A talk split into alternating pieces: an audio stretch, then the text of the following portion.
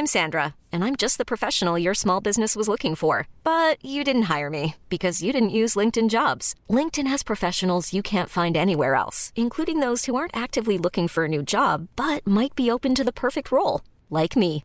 In a given month, over 70% of LinkedIn users don't visit other leading job sites. So if you're not looking on LinkedIn, you'll miss out on great candidates like Sandra. Start hiring professionals like a professional. Post your free job on linkedin.com/achieve today.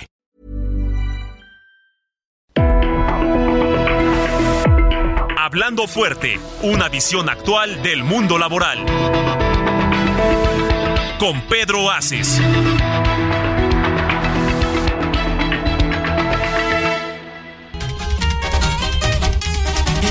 compa, ¿qué le parece esa morra? La que anda bailando sola me gusta pa' mí. Bella, ella sabe que está buena, mirándola como baila. Me acerco y le tiro todo un verbo. Tomamos tragos sin pero, solo tentación. Le dije, voy a conquistar tu familia, que en unos días vas a ser mía. Me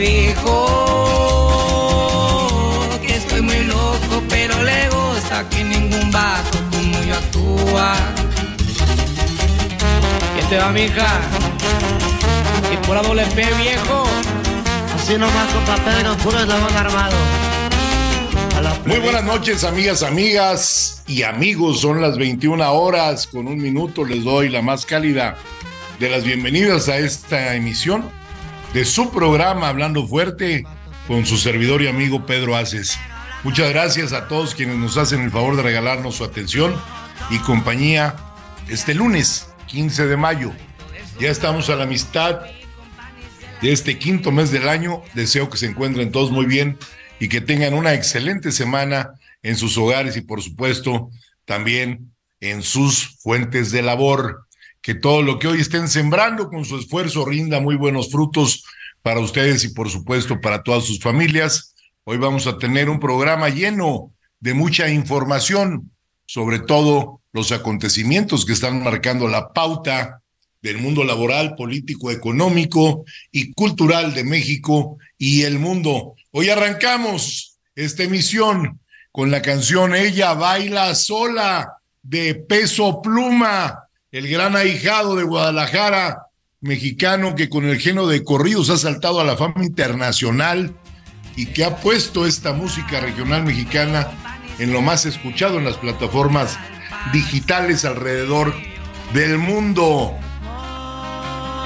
Un fenómeno, sin duda, que ha dado gracias a todas las redes sociales. Y bueno, como siempre, el mundo es de los que se atreven.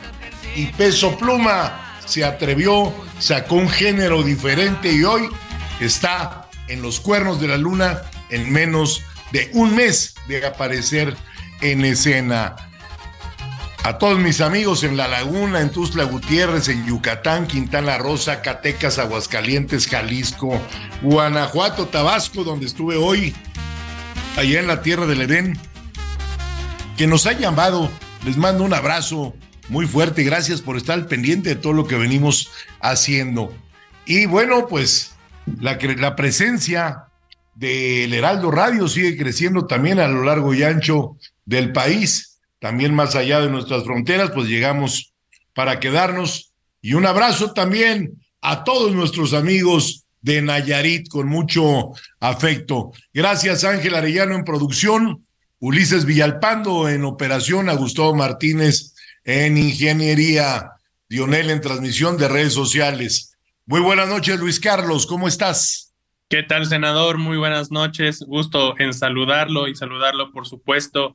Saludar, por supuesto, a toda la audiencia que nos hace el favor de acompañarnos en este inicio de semana, semana, senador, de muchas semifinales, semifinales en el fútbol internacional. Tenemos el día de mañana la semifinal entre, entre el Inter de Milán y el Milán allá en la UEFA Champions League y el día miércoles también se estarán enfrentando el Manchester, el Manchester contra eh, el Real Madrid. Entonces se vienen una semana bastante cargada en lo futbolístico y también quedaron definidas las semifinales del fútbol mexicano.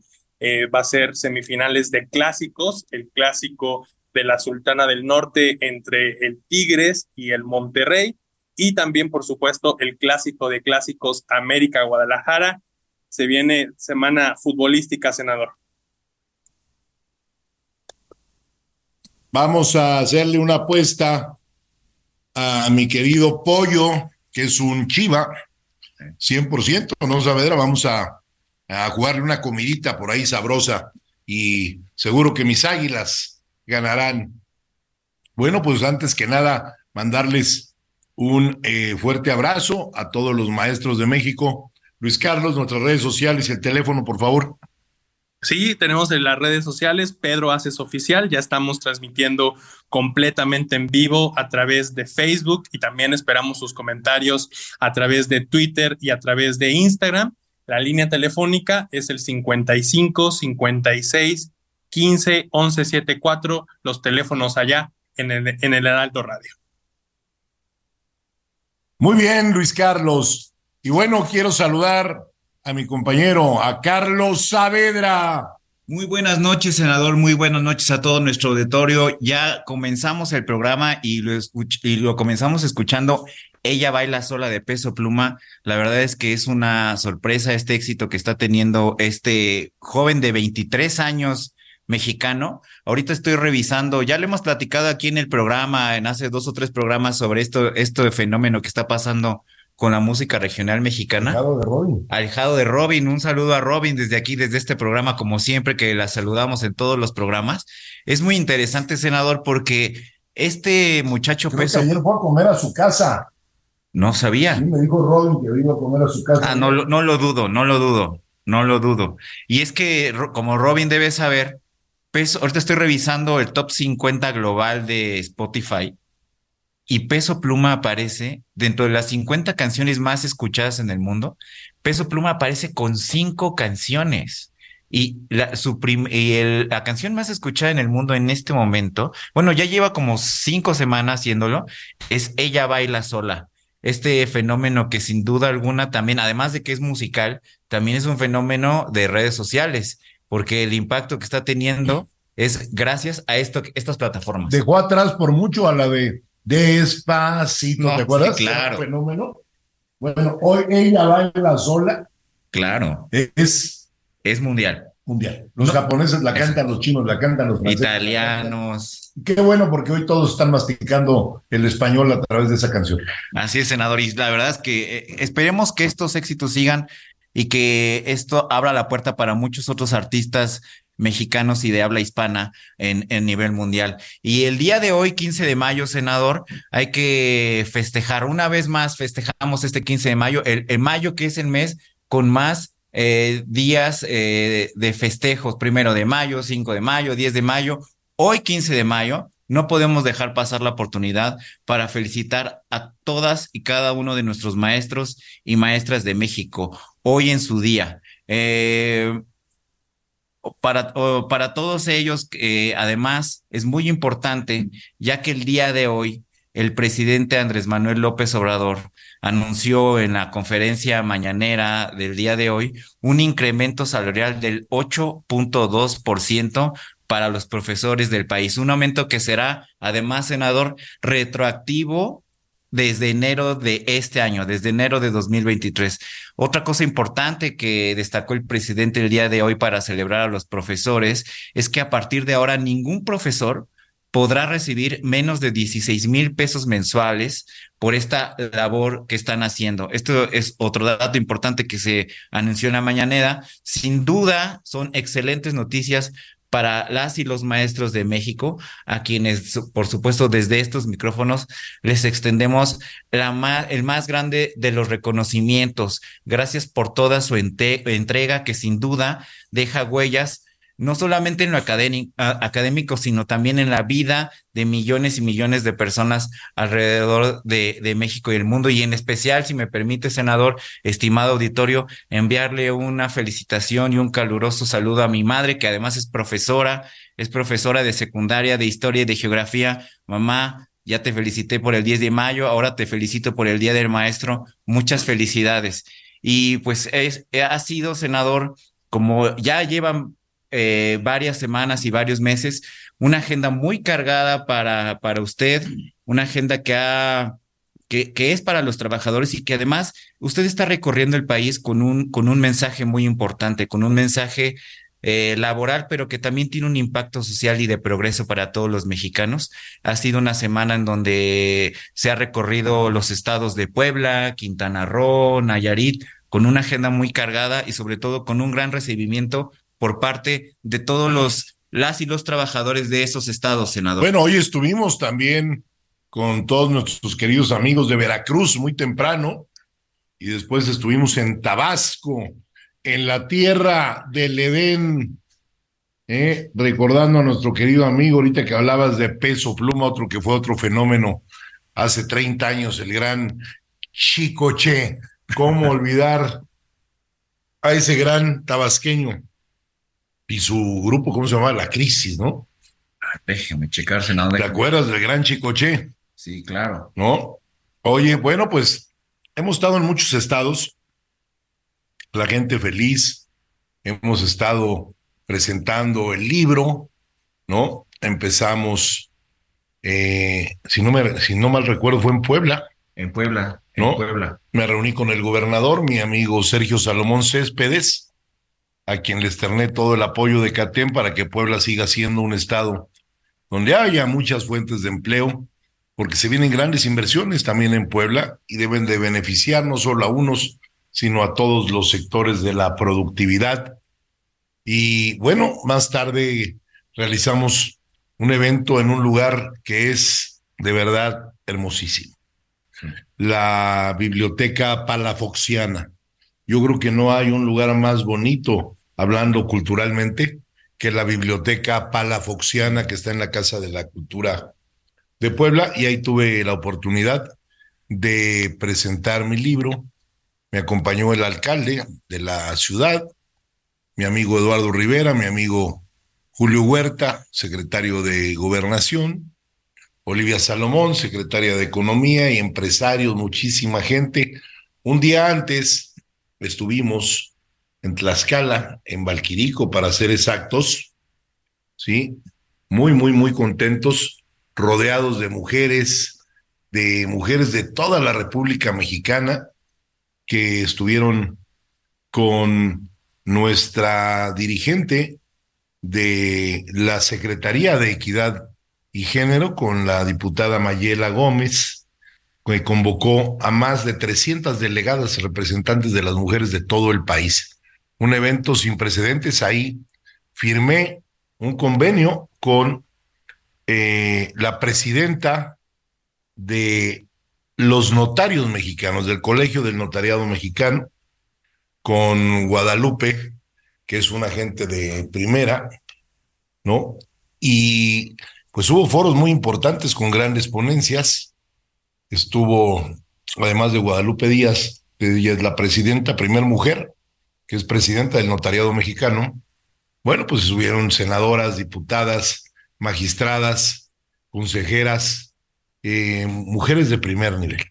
Sí, estuvo también una gran escritora que es la excelentísima esposa de nuestro amigo Sergio Sarmiento, ¿no? Que les habló de sexología a las mujeres. ¿eh? Cuando yo llegué ahí, Saavedra, estaban todas felices con la eh, eh, Ceci, Ceci Rendón también estuvo ahí, que es una gran escritora. Pero a quien me refiero, Carlos, es a Mónica. A Mónica, la esposa de Sergio Sarmiento, dictó una conferencia magistral de cómo todas las mujeres pueden tener una sonrisa todos los días de su vida. Hay que vivir felices. Después por la tarde nos fuimos hasta la península de Yucatán a ver a nuestros amigos de Quintana Roo. eh, a mi amiga, la gobernadora Mara Lezama. Ahí presentamos breve crónica del sindicalismo en México también. Este esfuerzo que estamos realizando para llevar las grandes luchas del movimiento obrero a todas las entidades y ejemplo de ello es que en un día presentamos en Puebla y en Quintana Roo el libro. Y la gente feliz, unos llenos importantísimos, gracias a todos los líderes de CATEN que hacen posible estos eventos con los gobernadores de las entidades federativas.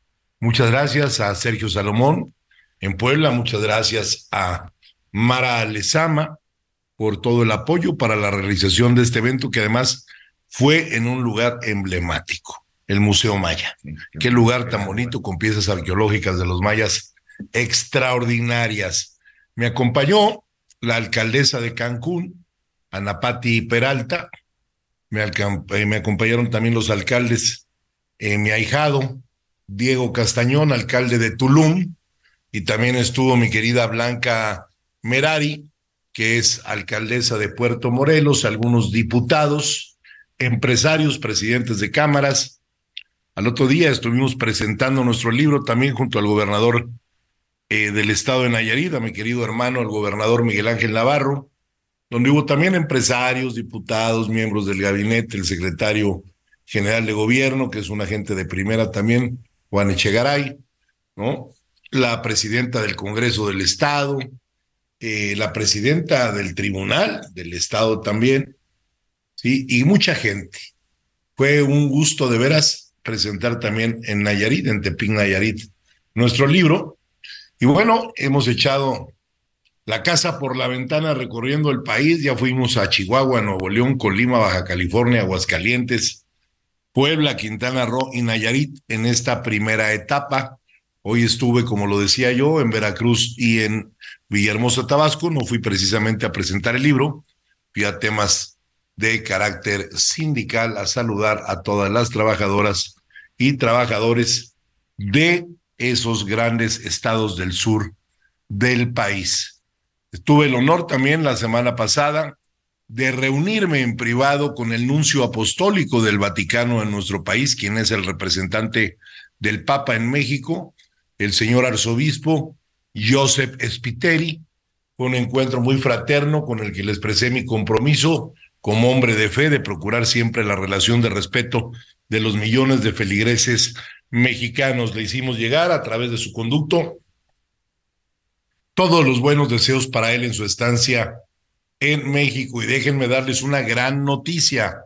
Vamos a estar en el Vaticano con nuestro libro Breve Crónica del Sindicalismo en México y estaremos con su santidad el Papa Bergoglio, el Papa Francisco, un Papa de nuestro continente, de Argentina, quien fue eh, arzobispo de Buenos Aires, y que además, si recuerdas que estuvimos en Buenos Aires hace un par de meses, bueno, pues el Papa tiene también un cierto eh, reconocimiento a la labor de esa gran mujer que fue Evita Perón, que acuérdate que estuvimos ahí en la sede de Evita Perón, que está en la Unión General del Trabajo de Argentina. Eh, pues a todos los que nos escuchan hasta Argentina, porque hay gente que nos escucha en Argentina y en Uruguay, sí, que están pendientes de lo que decimos aquí. Les mando un abrazo y decirles que les vamos a estar eh, transmitiendo desde el Vaticano, vamos a estar en la Universidad de Berlín también, vamos a estar en la OIT, en Ginebra, Suiza, estaremos en la OCDE, en París, llevando ese libro que se ha hecho de los 400 años de la historia del sindicalismo en México a cada rincón del mundo, porque vale mucho la pena que el mundo conozca lo que ha sido lo bueno y lo malo de lo que ha sido el sindicalismo en México. Y hoy, a través de la reforma laboral, que ha sido para mí un alto honor presentar en el Senado de la República, quiero decirles que estoy muy contento por la respuesta que hemos tenido de todos los trabajadores mexicanos en una cosa muy importante, Carlos, la libertad de reconocer con quién quieren estar, de, decir mi líder es fulano de tal, de votar por un sindicato o de votar al líder si no hace bien las cosas. Esa es la reforma laboral. Ir de la mano de los empresarios, de los gobiernos, de los trabajadores y todos juntos buscando que este país hoy, con esa oportunidad histórica del nurturing, tenga un crecimiento como nunca antes, mi querido Carlos.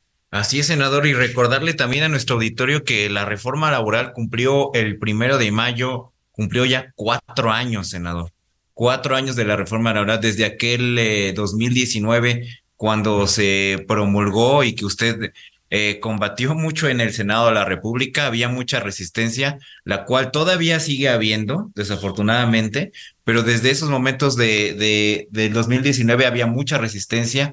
Ya lo hemos visto como esto que usted mencionaba, esta legitimación de liderazgos, pues ha seguido costando trabajo porque ese viejo sindicalismo se sigue resistiendo y, es, y, y, toda, y hace intentos por amedrentar a los trabajadores. Pero está en fase terminal, está en fase terminal, porque la gente no es tonta, la gente sabe que lo mejor está por venir y las cosas deben de ser claras y hay que hablar fuerte y claro siempre, Carlos, para que todas las empresas tengan trabajadores de primera con mano de obra calificada, con mejores salarios y todo lo que les da CATEM.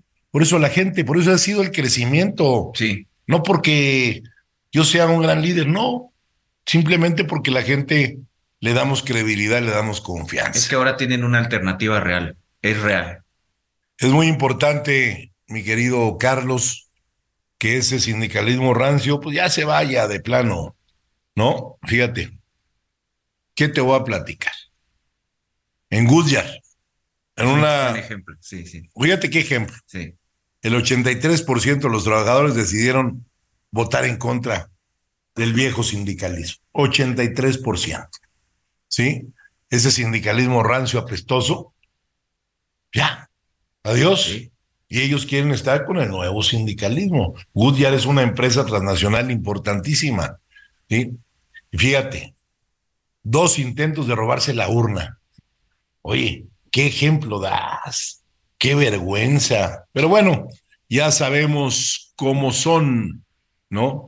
Entonces, para que las cosas permanezcan, pues debemos de estar muy atentos en las constancias de representatividad que generan estos procesos que son libres y que cada uno de los trabajadores tiene la libertad para decidir su voto. Ya no es como antes que te amenazaban.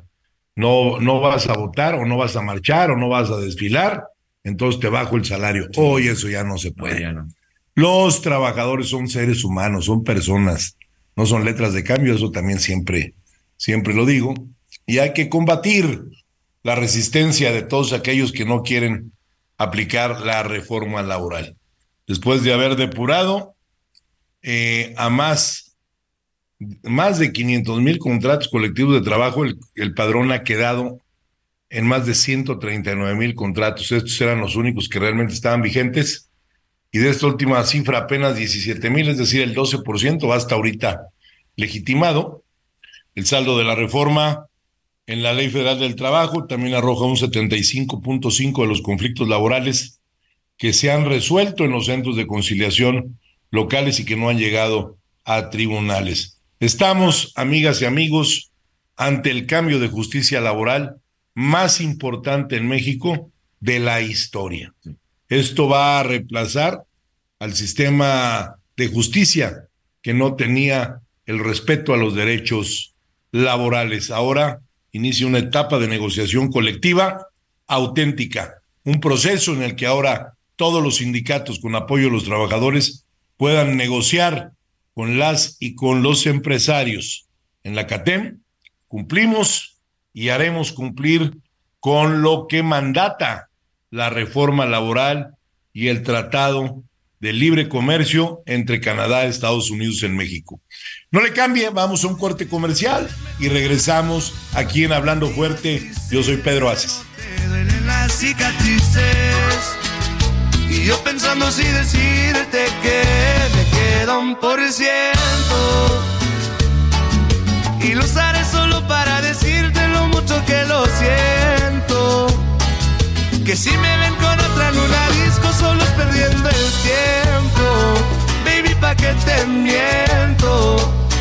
Eso de que me vieron feliz no, no es cierto. Hace tiempo no pensaba en ti, borracho de tu insta me metí. Baby, ya, ya sé que a ti te va bien, que de mí tú no quieres saber.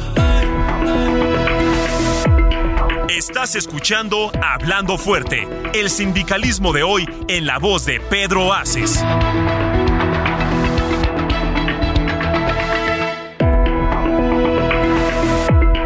Esto es Hablando Fuerte con Pedro Aces. Continuamos. I'm Sandra, and I'm just the professional your small business was looking for. But you didn't hire me because you didn't use LinkedIn jobs. LinkedIn has professionals you can't find anywhere else, including those who aren't actively looking for a new job but might be open to the perfect role, like me. In a given month, over 70% of LinkedIn users don't visit other leading job sites. So if you're not looking on LinkedIn, you'll miss out on great candidates like Sandra. Start hiring professionals like a professional. Post your free job on linkedin.com/achieve today.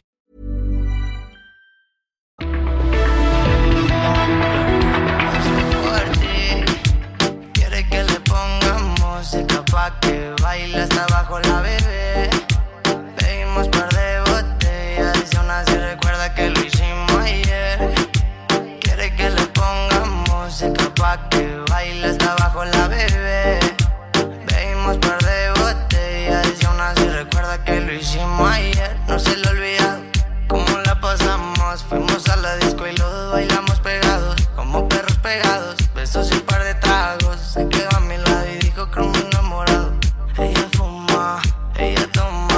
Amigas, amigos, ya estamos de regreso después de los cortes comerciales de nuestros amigos patrocinadores.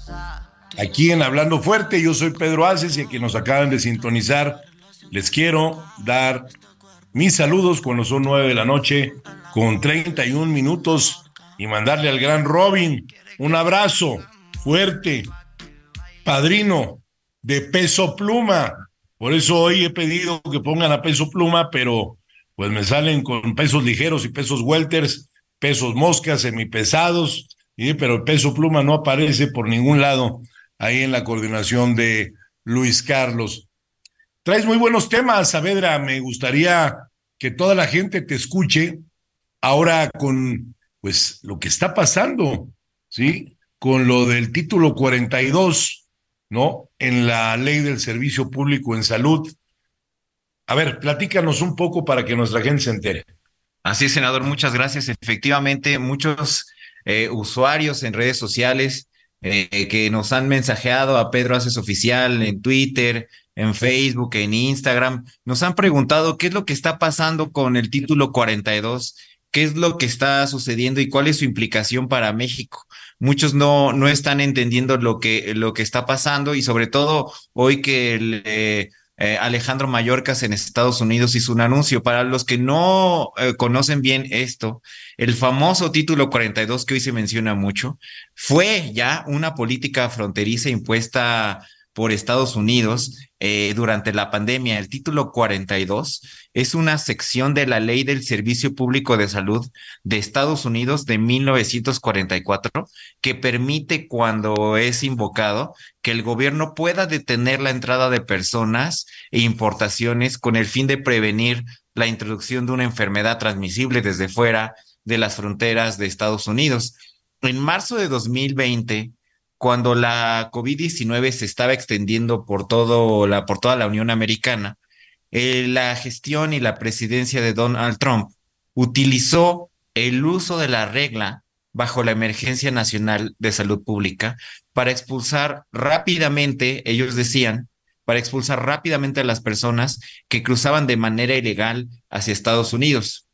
Hace apenas dos meses, el presidente Joe Biden anunció que iba a poner fin a esta política eh, eh, y esto sucedió el pasado 11 de mayo. Le pone fin, le pone fin ya que la crisis de salud había terminado, la pandemia oficialmente en Estados Unidos terminaba y el presidente Joe Biden decidió que a partir del 11 de mayo este título 42 dejaba de tener efecto. Esta regla sanitaria permitía que cualquier agente fronterizo eh, agilizara los largos trámites, esos largos trámites que se suelen llevar para procesar a los inmigrantes, incluido el procedimiento que permite que una persona solicite asilo. Esto es muy importante y es determinante para lo que está pasando ahora. Cuando se aplicaba el título 42, se tomaban 10 minutos para tramitar el proceso migratorio de las personas que entraban de manera indocumentada. Solo 10 minutos, algo que en una circunstancia normal, senador Luis Carlos, puede tomar una hora, dos horas o incluso más. Esta norma, esta norma del título 42, permitía a los agentes fronterizos expulsar a millones de personas de una manera instantánea. En esencia, eh, querido auditorio, este título 42 se había convertido en la política más eficaz para gestionar todo ese gran volumen de cruces fronterizos eh, sin provocar el hacinamiento habitual en los puestos fronterizos. Eh, estos puestos fronterizos agobiaban a y con esta política migratoria que se agobiaba a las comunidades, porque ya, ya, ya que los migrantes, cuando eran liberados, eh, pues los dejaban prácticamente en la frontera de una manera muy rápida.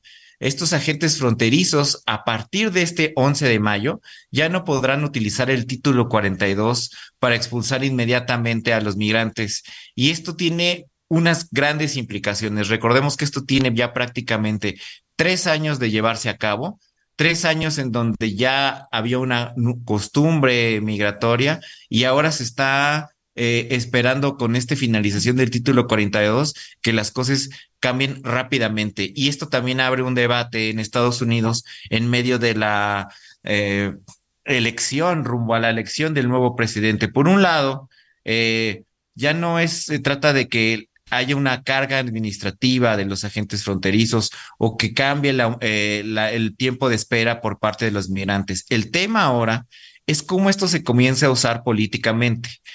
Eh, por una parte, los republicanos están criticando a Biden diciendo que esto provocará un aumento en la llegada de la migración ilegal. Y por otro lado, por supuesto, los demócratas defienden a su presidente diciendo que con algunas excepciones que ven en la permanencia del título 42, esto va a mejorar la contención de la migración en ilegal. Por todo eso, el día de hoy, senador Luis Carlos, el secretario de Seguridad Nacional de los Estados Unidos, Alejandro Mayorkas, dijo que en los últimos dos días, la patrulla fronteriza de Estados Unidos ha experimentado una caída del 50% en la cantidad de detenciones, en la cantidad, ellos lo llaman en la cantidad de encuentros, en comparación con lo que estaban viendo a principios de semana, antes de que se levantaran eh, los límites fronterizos, antes de que se levantara el título 42, justo cuando se esperaba que se aumentaran los cruces.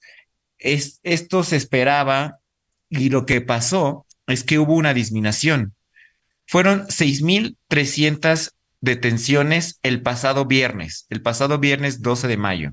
Y este sábado que, que culminó fue, fueron 4.200 detenciones, cuando a principios de la semana pasada, antes de que finalizara el título 42, el número se situó en un máximo histórico de 10.000 detenciones. Es decir, cuando la política migratoria en Estados Unidos promovía eh, eh, la deportación fácil y cuando estaba, eh, estábamos en un punto de inhibición completa, se llegó a un punto de 10 mil detenciones. Y ahora que parece que es más laxa el proceso en Estados Unidos, se disminuyeron las detenciones a 6.300 el viernes y a 4.200 el sábado.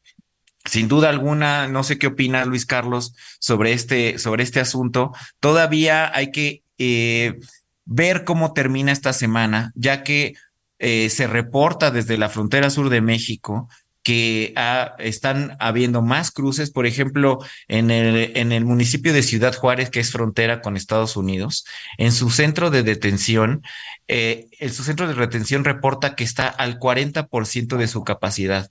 Lo que ha pasado es que migrantes están saliendo, se están moviendo de la frontera, están buscando nuevos caminos para entrar a Estados Unidos con la caída, con la finalización del título 42. Y lo que estamos viendo es que también, por otro lado, el gobierno de Estados Unidos se está preparando con más agentes, con más, con más y con más detenciones para que esto no se vuelva un caso para ellos. Luis Carlos, ¿qué opinas? Carlos, pues es muy, muy importante que en estos eh, momentos, en estos meses previos a las elecciones, o al inicio de los procesos electorales, tanto en Estados Unidos como en México, pues este tema tenga una relevancia en, en, esa, en la agenda, en la agenda política de ambas, de ambas naciones y que se busque, que se busquen propuestas que estén, que puedan generar algún tipo de solución para esta problemática que cada vez se ve más, que se ve en, las redes sociales, eh, que por supuesto ha llevado a, distintas situaciones de vulnerabilidad para los, para los migrantes. Importante que los políticos, no únicamente de México y de Estados Unidos, también de Centroamérica y de otras regiones, pues se lo tomen en serio, porque son vidas humanas los que están, los que están en juego, Carlos. Sí, también esto se da en medio de un contexto como ya se ha venido platicando en los últimos días, donde eh, eh, republicanos y demócratas se enfrentan en torno a las posiciones sobre migración y sobre México. Eh, el día de hoy en la mañanera el presidente López Obrador también hizo algunos comentarios en relación a eso. Y como tú bien mencionas, la intención es que haya un respeto de los derechos humanos, un respeto de los derechos humanos de parte del gobierno de Estados Unidos, pero también de parte del gobierno mexicano, porque hay que recordar que la migración también viene de Centroamérica y ahí tenemos una frontera pues prácticamente abierta con ellos. Sin duda alguna, ahí tiene que haber una mayor coordinación. Hemos visto cómo en los últimos, en, en este sexenio, ha habido reuniones multilaterales con los entre ambos gobiernos y es importante que esta reunión se retome a partir de la finalización del título 42 porque está esta finalización está moviendo el panorama migratorio nuevamente en ambas de ambas naciones y sin duda alguna desde este programa hacemos un llamado para que este respeto a los derechos humanos prevalezca, permanezca, en particular para las personas migrantes. Y en lo que respecta a la CATEM, estamos trabajando para e impulsando para que lo antes posible se haga realidad, se materialice un mecanismo de migración laboral segura. Ambos gobiernos han manifestado en repetidas ocasiones que la migración laboral es, un, es importante para ambos. Se han abierto cupos de migración de alrededor de 850 mil personas. Incluso la semana pasada el canciller Marcelo Ebrard mencionó cómo se están eh, repartiendo estos cupos pero lo que aún falta es un mecanismo transparente, lo suficientemente público para que los trabajadores puedan acceder a él y haya lo que nosotros hemos llamado un mercado laboral norteamericano y un mercado de migración laboral segura, que eso es muy importante, porque toda esta migración que estamos viendo, al final tiene un origen en lo laboral, en buscar mejores condiciones de vida para, para sus familias, para buscar un mejor empleo, un mejor, em, un empleo mejor remunerado. Y en la CATEM hacemos lo que nos toca, ponemos nuestro granito de arena para que esto suceda y para que estas circunstancias como la que estamos viendo actualmente en la frontera no se vuelvan a repetir.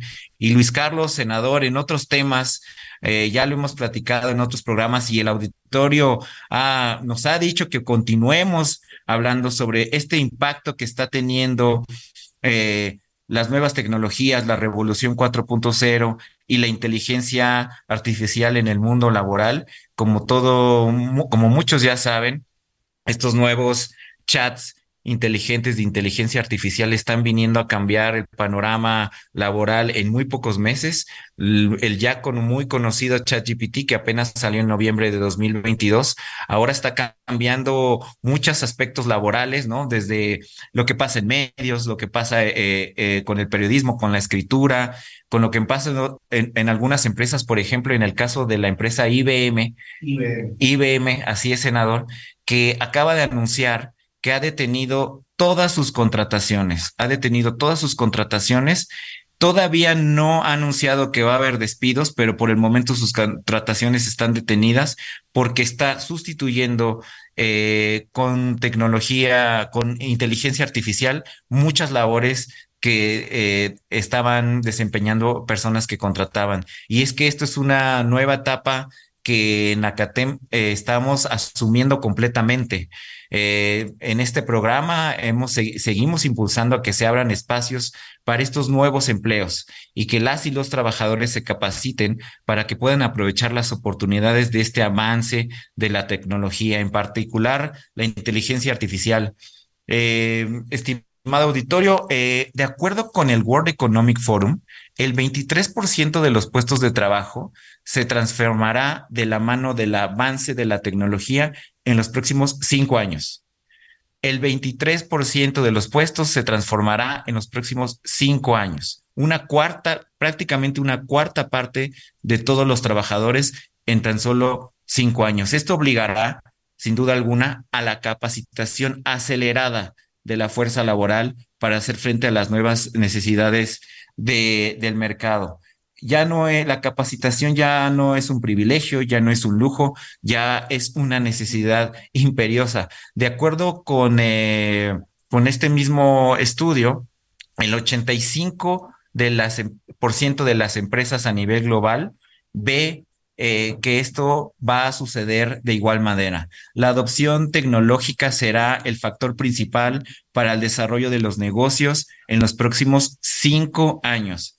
Esto implicará una nueva transformación de muchos de los puestos de trabajo tradicionales, tal como lo ha sucedido en cada revolución eh, del mundo laboral. De acuerdo con este reporte que se llama El futuro del empleo en 2023, cuatro de cada cinco empresas encuestadas aseguran que la digitalización y la adopción de tecnologías nuevas será lo, de, será lo que determine el futuro de sus empresas en el corto plazo. Se espera que el impacto de la mayoría de las tecnologías en el empleo, esto es importante, sea positivo. El impacto, según estas empresas globales de las tecnologías, debe ser positivo. En particular, los principales motores de crecimiento del empleo serán, eh, entre otros, el análisis de grandes volúmenes de datos, las tecnologías de gestión del cambio climático y de medio ambiente y el cifrado y la ciberseguridad. Estos son los, que serán los principales motores del crecimiento del empleo. En general, el panorama de las tecnologías relacionadas con el empleo impulsará los trabajos, excepto dos tipos de, de empleos. Los que tienen eh, relación con los robots humanoides y los robots no humanoides. Es decir, estos dos trabajos, estos dos, dos tipos de empleo que ya existen, no hay manera de que sean compatibles con las personas. Dejando de lado esas dos, cualquier tipo de empleo va a poder ser asimilado por las y los trabajadores. No va a haber un, momento en donde eh, la inteligencia artificial o la automatización reemplace por completo a los trabajadores. Es sí son capacitados. ¿Cómo, cómo, cómo ves esto, Luis Carlos? Muy importante lo que mencionas, Carlos, y es que eh, pues están viendo cómo eh, distintas plataformas están saliendo, ya no únicamente el chat GPT del que tanto hemos comentado en este programa, sino también la semana pasada se hizo pues el anuncio, se hizo el lanzamiento de una nueva competencia directa, frontal, eh, para esta plataforma de inteligencia artificial que la lanzó Google, es Google Bard, eh, está ya disponible en nuestro país y se está ofreciendo para eh, pues, dar diferentes tipos de soluciones a los usuarios para facilitarles la realización de diversas tareas, de investigación, de verdad, de, muchas, muchas áreas y es algo que vamos a seguir viendo a lo largo de todos estos meses, cómo distintas plataformas se van a ir lanzando para competir. Eh, ese va a ser un terreno de competencia económica, un terreno de competencia laboral muy, muy importante que debemos de estar eh, muy al pendiente y sobre todo los representantes populares, los, los representantes sindicales, como sin duda lo está haciendo el senador Pedro Aces, pues la importancia de estar ahí, pendiente de esto que va a cambiar el entorno laboral, que va a cambiar y que ya lo está haciendo la manera en cómo eh, podemos interpretar contratos colectivos, cómo podemos concebir la relación entre el, eh, el, obrero y el patrón. Así que, pues ya, ya vienen muchas, muchas otras plataformas. Es algo que vamos a, a seguir viendo en, las en los próximos meses y sin duda en los próximos años, Carlos. Así es, Luis Carlos. Justo la Organización Internacional de Trabajo, digo, en complemento a este reporte del Foro Económico Mundial, la Organización Internacional de Trabajo también acaba de sacar un, un reporte en relación a la inteligencia artificial y estos chatbots, ¿no? Estos chats que ya podemos tener con, con la inteligencia artificial y, y nos ayudan para realizar tareas. En este reporte de la Organización Internacional del Trabajo, también eh, tiene eh, un aspecto, le da un aspecto positivo y lo que dice es que la adopción de estas nuevas tecnologías puede ayudar y fortalecer el trabajo de los trabajadores.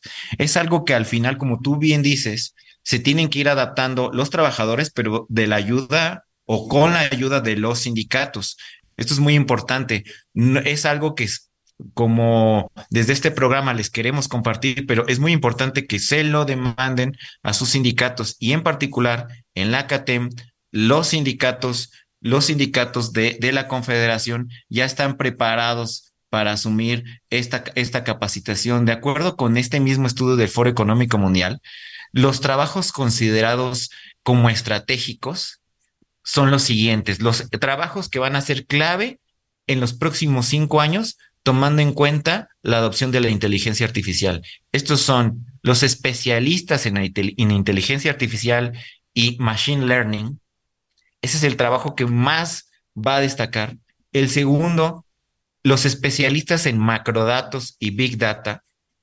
El tercer trabajo, van a ser los desarrolladores de aplicaciones. El cuarto, los analistas de inteligencia de negocios. El quinto, los gerentes de proyectos. Y el sexto, los gerentes de operaciones. Sin embargo, del otro lado, ahora sí, en la otra cara de la moneda, hay trabajos que van a perder su importancia. Hay trabajos que van a perder su relevancia y van a dejar de ser estratégicos en función de lo que necesita una empresa y del desarrollo de un país. Y esto, estos, estos trabajos que van a perder relevancia, no van a desaparecer, pero van a perder relevancia, el, el primero van a ser los contadores y auditores. El segundo, el personal de contabilidad, teneduría de libros y nómina. El tercer trabajo que va a perder relevancia en los próximos años va a ser el capturista de datos. Estos son, eh, les recuerdo, auditorio, estos son un estudio del Foro Económico Mundial. El cuarto trabajo que va a perder relevancia en los próximos cinco años es el gerente de administración y servicios empresariales.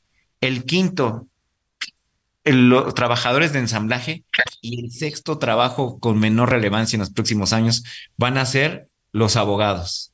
De esta manera, los roles de más crecimiento están impulsados por la tecnología, la digitalización y la sostenibilidad. En tanto, los que tendrán mayor reducción serán los relacionados con tareas administrativas, cajeros y servicios postales. Por eso, estimados amigas, amigos radioescuchas, las habilidades, las habilidades también se tienen que adaptar a la nueva demanda de empleo. Y las habilidades que más se van a requerir van a ser el pensamiento analítico, la habilidad que más van a requerir los empresarios, el pensamiento analítico, el pensamiento creativo, la inteligencia artificial y macrodatos, la resiliencia por parte de las personas, la flexibilidad y la agilidad, el liderazgo y la influencia social, la empatía y la escucha activa. Otra habilidad que van a tener, deben de tener los trabajadores, deberá ser la curiosidad y aprendizaje permanente, la gestión ambiental, el diseño y experiencia del usuario, la y la orientación y servicio al cliente. Estas son las habilidades que ya se esperan para los próximos cinco años, son las habilidades que van a tener los trabajadores en los próximos cinco años. Luis Carlos. Carlos, pues ya estamos a muy poquito, a muy poquitos segundos de terminar con esta emisión de Hablando Fuerte con Pedro Aces, una emisión más en la que agradecemos a toda la gente que nos ha acompañado. Pues sí, Luis Carlos, es un gusto siempre, después de escuchar este análisis que han hecho tanto Luis Carlos como Carlos Saavedra, esta orientación que le están dando a toda la gente, pues despedir un programa más, una emisión más. Nos vemos el próximo lunes a las nueve de la noche. Les mando un abrazo fraterno y que tengan todos una gran, pero gran semana. Muy buenas noches.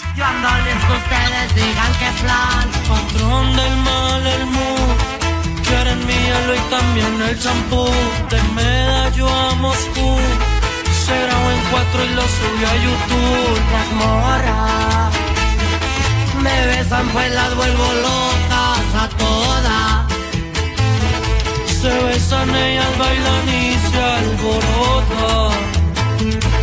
No ocupan flores, solo un polvo que rosa y sigo bendecido con los míos. Hasta aquí, Hablando Fuerte, con Pedro Aces, actualidad de México y el mundo.